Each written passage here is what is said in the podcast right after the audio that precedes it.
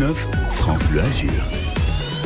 Pour la journée mondiale de lutte contre le cancer du poumon, on parle des nouveaux traitements en place à Nice avec le professeur Paul Hoffman qui est pneumologue en cancérologie au CHU de Nice, Maya. Oui, bonjour professeur. Bonjour.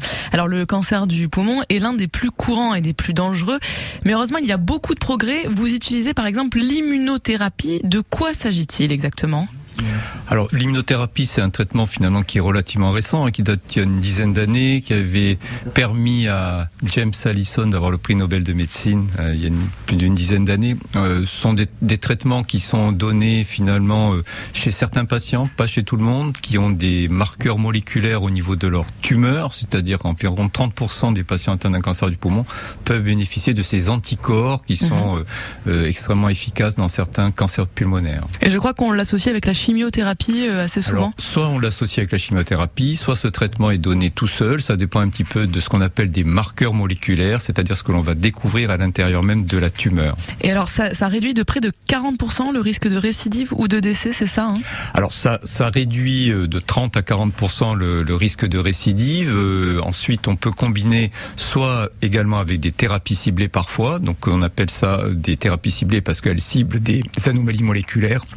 Ou alors avec une chimiothérapie. Donc il y a plusieurs traitements possibles qui sont personnalisés. Donc on appelle ça une médecine de précision maintenant. C'est en fait c'est à la carte. Hein, c'est vraiment très précis en fonction du type de cancer qu'on a parce que tout le monde n'a pas le même cancer du poumon. Tout le monde n'a pas le même cancer du poumon. Il y a plusieurs dizaines de cancers pulmonaires différents selon ou le type histologique ou surtout maintenant les anomalies euh, moléculaires qu'on a besoin de découvrir au sein d'un laboratoire, laboratoire donc qui est au CHU de Nice et que j'ai l'honneur et le plaisir de diriger. Et donc effectivement, il y a plusieurs dizaines de cancers différents, ce qui permet un traitement dit personnalisé ou à la carte. D'accord. Et alors, est-ce que euh, il me semble aussi savoir qu'on a de moins en moins recours à la chimiothérapie Elle est parce qu'elle est difficile à supporter. C'est bien le cas? Alors la chimiothérapie euh, est euh, souvent difficile à supporter parce qu'elle entraîne des conséquences toxiques pour le patient. Maintenant, les doses sont de plus en plus diminuées parce qu'on a la possibilité de combiner cette chimiothérapie justement avec l'immunothérapie ou avec parfois des thérapies ciblées. Donc le bénéfice-risque maintenant est penche plus vers le bénéfice que vers le risque de ces traitements. Et, et alors pour la chirurgie, est-ce que voilà quel est le pourcentage de patients qui ont pour qui on, on préconise une chirurgie euh, esthétique? Alors, la chirurgie en fait est, est possible quand euh, on détecte précocement le poumon, lorsque le, le cancer du poumon, lorsqu'il est localisé au niveau pulmonaire. Donc, c'est environ 25 à 30 des patients qui peuvent bénéficier de cette chirurgie sur des stades précoces, qui sont maintenant euh, encadrés par ce qu'on appelle un traitement néoadjuvant, c'est-à-dire avant la chirurgie, ou avec un traitement adjuvant, c'est-à-dire après la chirurgie. Donc même cette immunothérapie ou ces thérapies ciblées sont maintenant décalées vers les stades précoces, ce qui permet de guérir euh, finalement euh, pas mal de patients. En fait, on essaye vraiment de tout prendre plus tôt. On essaye de tout prendre plus tôt, de dépister plus tôt euh, le cancer du poumon, hein, puisque actuellement en France, euh, on commence à, à- à envisager maintenant le dépistage du cancer du poumon, hein, chose qui est réalisée dans certains pays européens et aux États-Unis. Et donc on veut dépister précocement le- les cancers du poumon de façon à pouvoir les opérer précocement et donc euh, pouvoir faire bénéficier aux patients d'un traitement efficace et définitif. Alors justement, euh, chez nous à Nice, on est euh, en pointe hein, sur la détection euh, dans le sang de certains éléments du cancer.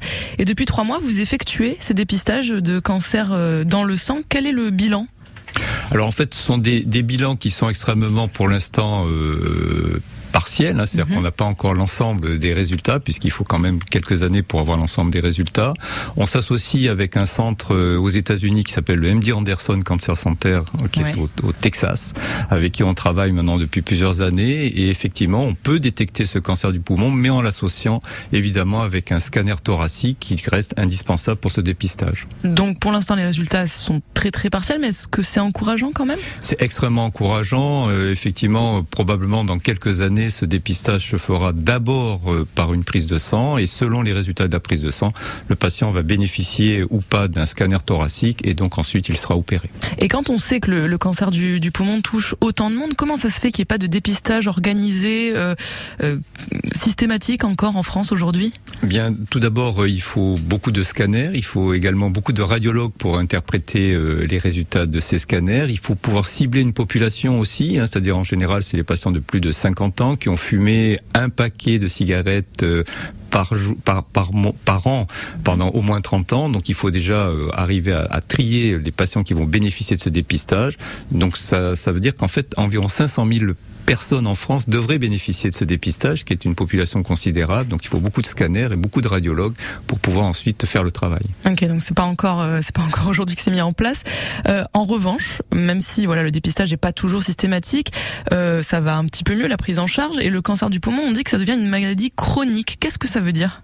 Il y a une maladie chronique parce que même lorsqu'on a une métastase, euh, finalement une localisation à distance euh, du poumon, on bénéficie de ces thérapies ciblées qui permettent euh, aux patients de survivre plusieurs années. Il y a des patients qui survivent 10 à 15 ans, même s'ils sont au stade métastatique. Donc les malades, c'est une maladie qui devient chronique. La prise en charge se fait effectivement ou à l'hôpital ou de plus en plus à domicile. Donc ça devient une maladie finalement qui est qui peut être contrôlée par ces différents traitements personnalisés. D'accord.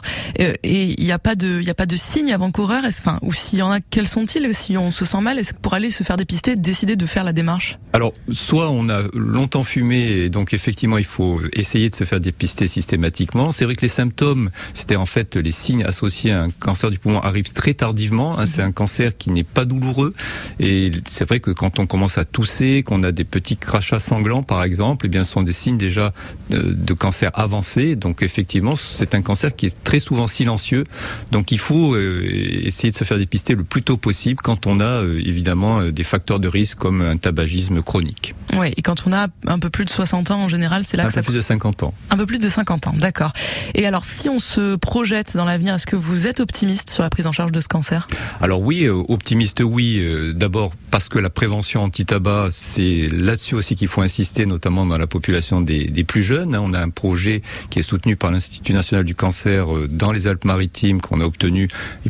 parce qu'on essaie d'aller prêcher justement entre guillemets la bonne parole chez les jeunes, il faut surtout surtout continuer à faire de la prévention euh, et essayer d'aller sur la dictologie. Mm-hmm. Et ensuite, effectivement, on, commence à, dé, à, dépister le cancer du poumon de plus en plus précocement avec des traitements de plus en plus efficaces.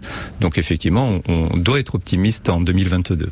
Donc vraiment, si on si on fume pas, si on fume moins, on a beaucoup moins de chances d'avoir un cancer du poumon. Alors environ 15% de la population qui ne fume pas peut faire un cancer du poumon. Donc ça ne reste pas uniquement euh, associé au tabagisme. Il y a d'autres facteurs de risque. On parle pas beaucoup de la pollution atmosphérique, mais oui. c'est un facteur carcinogène de type 1, comme le tabac, pour développer un cancer du poumon. Donc effectivement, il y a des patients qui ne fument pas et qui font un cancer du poumon, mais les thérapies ciblées sont encore plus efficaces dans cette population. D'accord.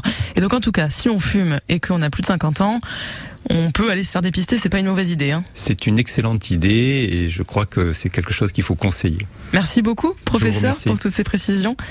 Et on vous rappelle que